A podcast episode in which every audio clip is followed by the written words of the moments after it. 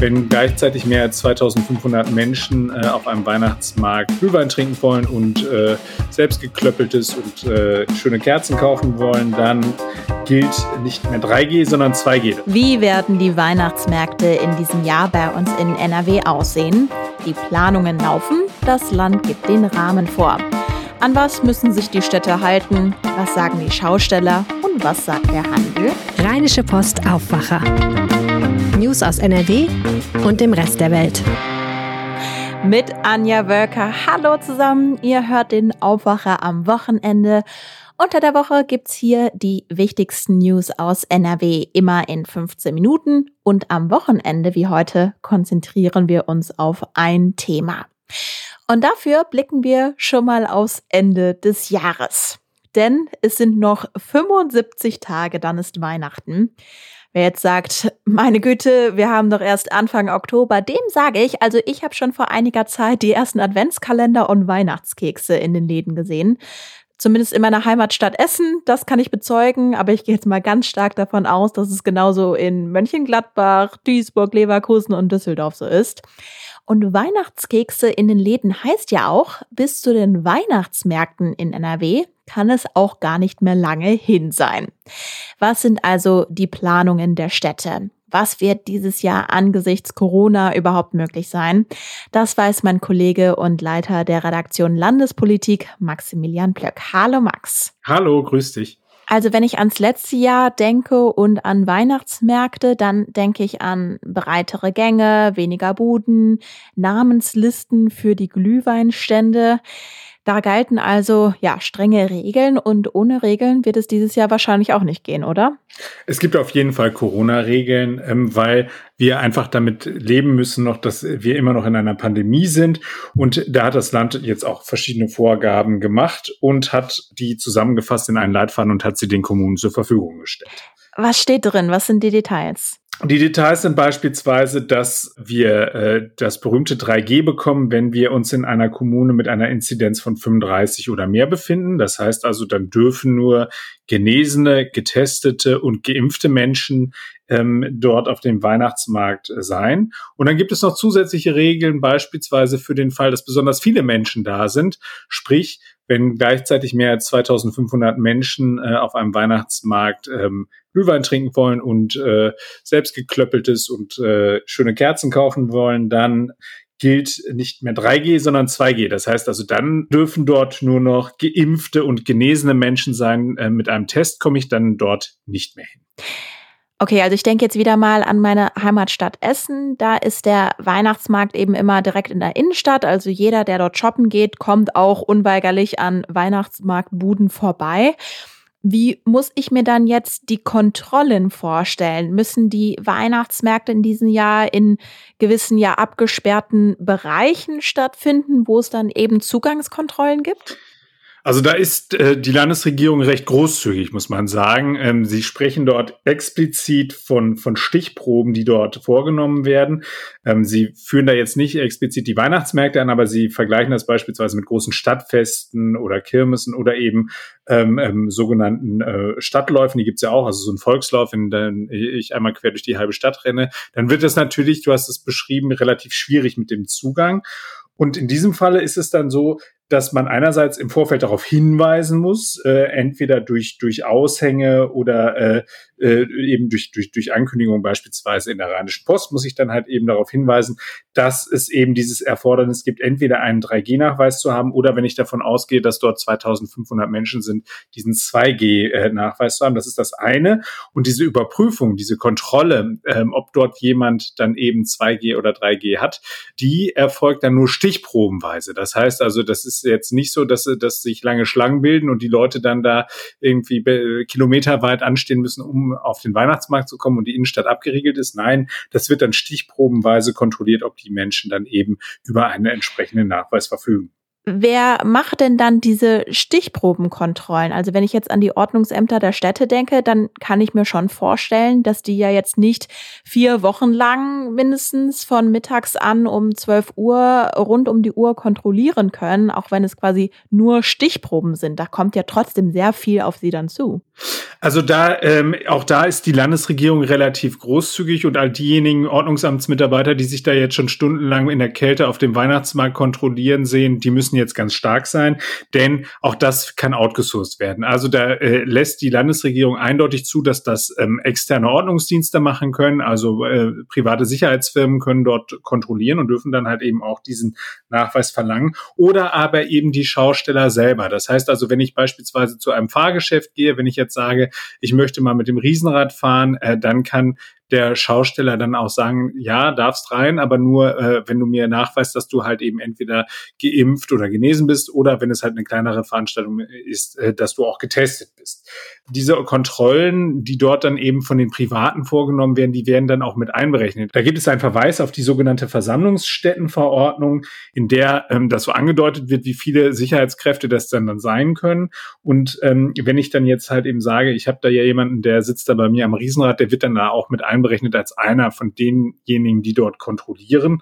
Ähm, genau, also so versucht man das so ein bisschen halt eben zu entkrampfen, weil äh, du hast es selbst beschrieben, von den Ordnungsämtern alleine wird das nicht zu leisten sein. Mhm.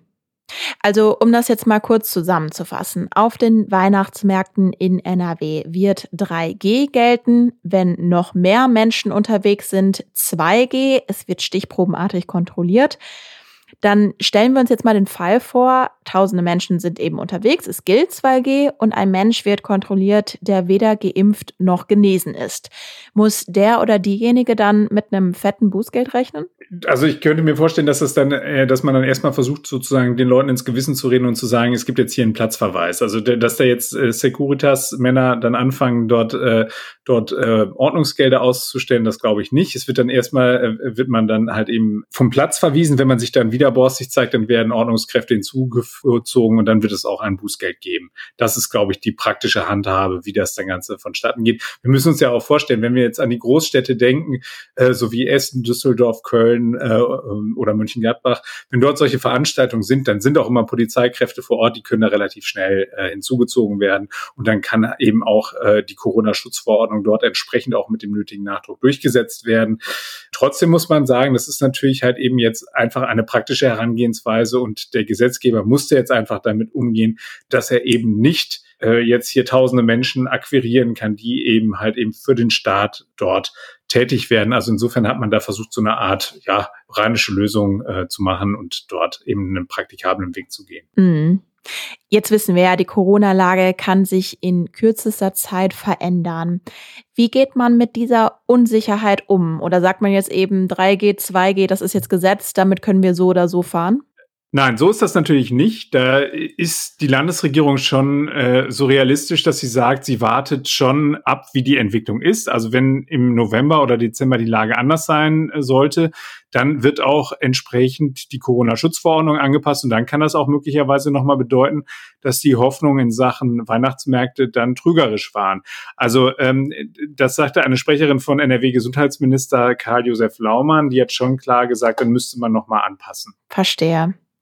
Was sagen denn zum Beispiel die Schausteller und Schaustellerinnen? Also ich kann mir vorstellen, dass die sich auf die Weihnachtsmärkte freuen und natürlich hoffen, dass sie eben stattfinden können. Genau, also da sind da sind die Kommunen, da sind die, Handelsvertreter und eben auch äh, die Schausteller sind da sehr zuversichtlich. Äh, mir sagte beispielsweise der Geschäftsführer des Städtetags Helmut Dedi, wir sind zuversichtlich, dass mit guten Hygienekonzepten Weihnachtsmärkte unter freiem Himmel möglich sind. Er hatte dann auch nochmal darauf verwiesen, dass halt eben die Städte am besten vor Ort wüssten, wie die Märkte vor Ort eben für die Bürger sicher veranstaltet werden könnten. Der Chef des Einzelhandelsverbandes, Peter Achten, also der ist Hauptgeschäftsführer hier, der äh, hat auf jeden Fall gesagt, nochmal, die Weihnachtsmärkte seien von größter Bedeutung im Einzelhandel ähm, im, im November und Dezember machen halt eben viele Sortimentsbereiche 50 Prozent eines Jahresumsatzes aus. Das muss man sich mal vorstellen. Und da liefern eben die Weihnachtsmärkte einen entscheidenden Anteil, also weil die sind wie so ein Publikumsmagnet. Und eben auch die Schaustellerszene ist da auf jeden Fall äh, großer Hoffnung Da hat, hab ich, haben wir beispielsweise mit dem Chef des Deutschen Schaustellerbundes, äh, mit Albert Ritter gesprochen und der hat auch nochmal gesagt, also die Weihnachtsmärkte sind eben dafür verantwortlich, dass die Innenstädte voll werden. Äh, das fand ich ganz interessant. Also ich, wir haben ihn dann natürlich auch dazu befragt, äh, wie es mit den Kontrollen aussieht und da sagte er, das sei überhaupt kein Problem. Man hab da, habe da ausreichend Erfahrung eben mit diesen temporären Freizeitparks gemacht und einigen äh, Kirmesveranstaltungen und äh, da habe man genügend Erfahrung also bei diesen Großveranstaltungen gesammelt, das sei überhaupt kein Problem. Okay, also für die Weihnachtsmärkte gibt es gewisse Rahmenbedingungen. Die Corona-Lage wird im Blick behalten. Der Einzelhandel, Budenbetreiber und Betreiberinnen hoffen, dass eben alles stattfinden kann. Wie schätzt du denn dann jetzt die Lage ein, Max? Also können wir uns alle auf die Weihnachtsmärkte in ein paar Wochen freuen? Es ist ganz schwer zu sagen. Also ich bin ja kein Virologe und deswegen kann ich da äh, dir jetzt irgendwie keinerlei Hoffnung machen, weil äh, wir wissen ja, wir wissen ja, ähm, dass der Herbst vor der Tür steht und es möglicherweise nochmal äh, angesichts ja der doch äh, immer noch niedrigen Impfrate halt eben bei den Jüngeren durchaus sein können, dass uns die nächste Welle ins Haus steht. Ich glaube, dann muss tatsächlich auch das Land nochmal ran und müsste halt eben auch nochmal äh, nachschauen, ob das äh, alles so funktioniert, wie sie sich das vorstellen. Aber mal grundsätzlich würde ich sagen, wir sind natürlich auch bei, in der Gruppe der Älteren schon äh, auch ein gewisses Stück weitergekommen beim Impfen. Und insofern, ich würde mal äh, vorsichtig optimistisch sein, dass äh, dem Glühwein und äh, dem Bratapfel und äh, den äh, anderen Leckrigkeiten da auf dem Weihnachtsmarkt jetzt nicht so wahnsinnig viel noch im Wege steht. Weißer Glühwein oder roter Glühwein? Ich habe beides ausprobiert. Ich bin ja tatsächlich klassisch eher unterwegs. Was ich nicht mag, ist, wenn man da noch einen Schuss reinmacht. Ich finde auch so knallt das Zeug schon Viole. Also das brauche ich da nicht extra noch dazu. Danke dir, Max, für die Infos zu den Weihnachtsmärkten in NRW in diesem Jahr. Ja, dann äh, vielen Dank und bis zum nächsten Mal. Tschüss. Und ich hoffe, ihr genießt jetzt erstmal die Herbstsonne. Meine Kollegen und Kolleginnen von der Rheinischen Post haben auch zehn Ausflugstipps für diese Tage zusammengestellt. Den Link zum Artikel packe ich euch auch in die Show Notes. Da könnt ihr mal reinschnuppern, wenn ihr jetzt die Folge gehört habt. Ihr hört uns und das Aufwacher-Team am Montagmorgen wieder. Pünktlich um fünf sind wir in eurer Podcast-App zu finden, zum Beispiel auf Spotify oder Apple Podcast. Und wenn ihr jetzt sagt, die Folge hat euch gefallen, dann lasst uns doch ein Abo da, eben in eurer Podcast-App. Mein Name ist Anja Berker. Schönes Wochenende euch. Bis bald. Mehr Nachrichten aus NRW gibt's jederzeit auf RP Online. rp-online.de